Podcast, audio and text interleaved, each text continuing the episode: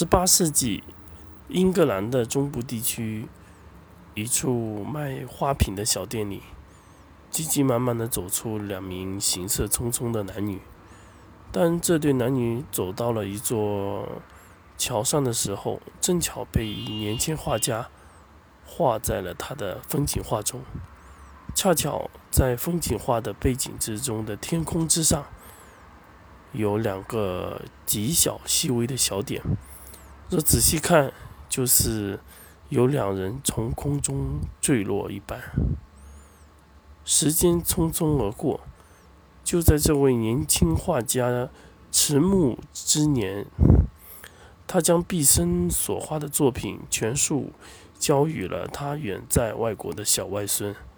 小外孙也同样对这画有着非常强的沉迷与执着。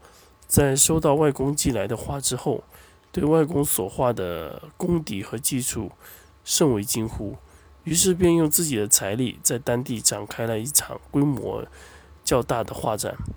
果然，由于所画的画品实在堪为上乘之作，在一传十，十传百的作用下，慕名而来的人越来越多，当地也因此画展。而吸引来的大量外来客流表示开高兴，于是当地官员为了当地的经济等各方面因素，更是出钱宣传此画展。很快，画展便成为了当地的一处名片。直到三年以后的某一天，几位穿着打扮的怪异人参观了。画展的画画展的画之后，次日，一名打扮极美的女子来到了当地官员的府邸，通过一次做局邀请了画展的主人。在美色和烈酒的作用之下，几人越聊越是欢快，一直到深夜很久很久。最后，包括官员、女子，还有画展的主人，也就是。画家的小外孙，三人一拍即合，是达成了某种默契。半月后，三人风尘仆仆地出现在英格兰的中部地区。通过在当地长达多年的摸排和搜索的情况之下，他们将目标锁定在了一位移居去亚洲某个国家叫做哈格里的人身上。此时已经是十八世纪的后期。远渡亚洲的这三人从来没有想过，这将是他们人生中最后一次旅程。终于历经艰险，他们踏上了一个叫做梁国的国土。在当地，三人分别学习当地的语言和潜藏在民间的文化。终于在他们不惑之年，他们找到了属于他的秘密。属于他们的秘密。而此时，三人已在两国都有阶高的地位。女子化名为思茶，以为两国天机阁之首，明面上为占卜测算，实则为此国最大的情报机构。而官员化身为吴英。也成功混迹到了梁国的当朝宰府，可谓是一人之下，万人之上。而那位画家小外孙，化名为尊龙，也竟然成为了当地国学书院的夫子。此时，三人已经掌握了这梁国的利益交织网。正午。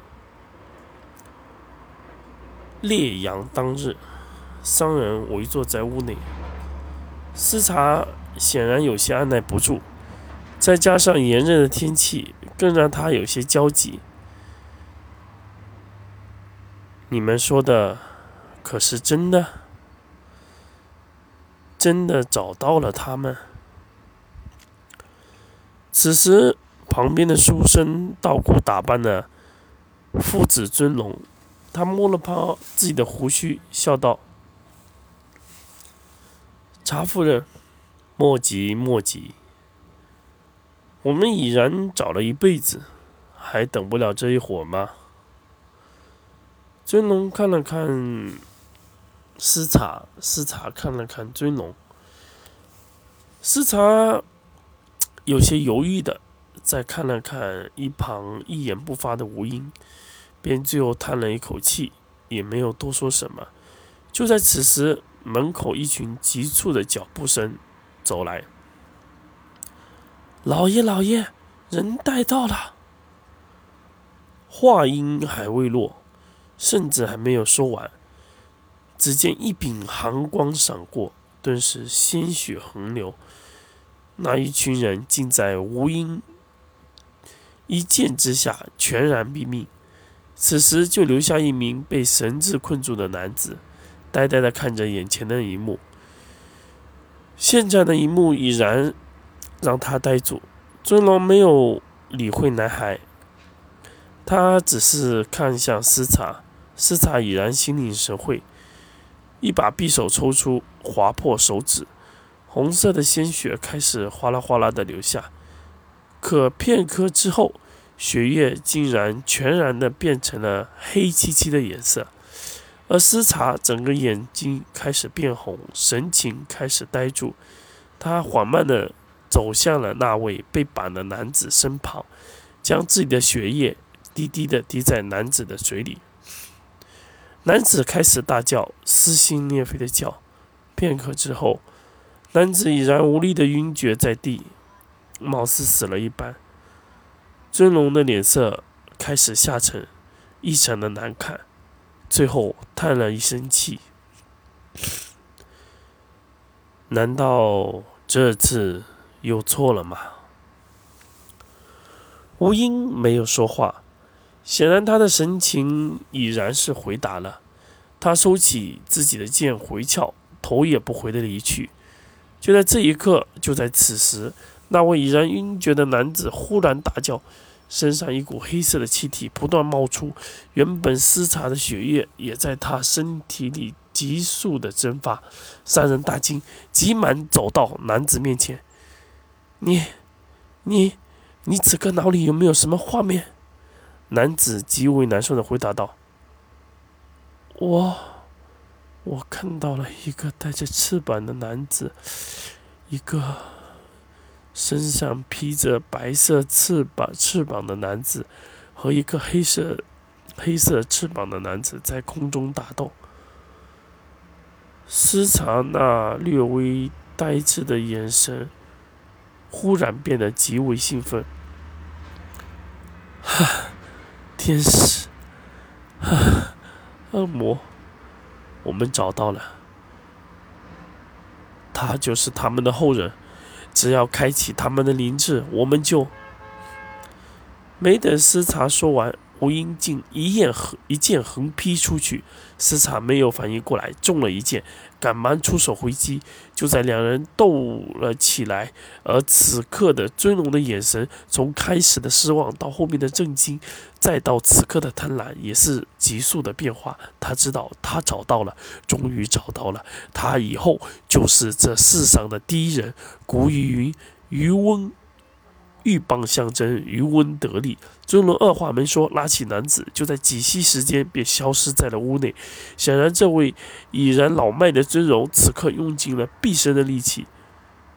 许久许久之后，几百里外的树林之中，尊龙放下了男子，深吸了好几口气之后，尊龙才缓慢的 说道。向前便是我在此地的洞府了，小子，你叫啥呀？总不能一直叫你小子吧？男子此刻的眼神显然还在呆滞之中，一天之内发生的所有事让他显然有些没有来及来得及恢复心神，最后才悻悻的说道：“我，我，我叫。”陈玄是梁国的一名驻扎的伙夫。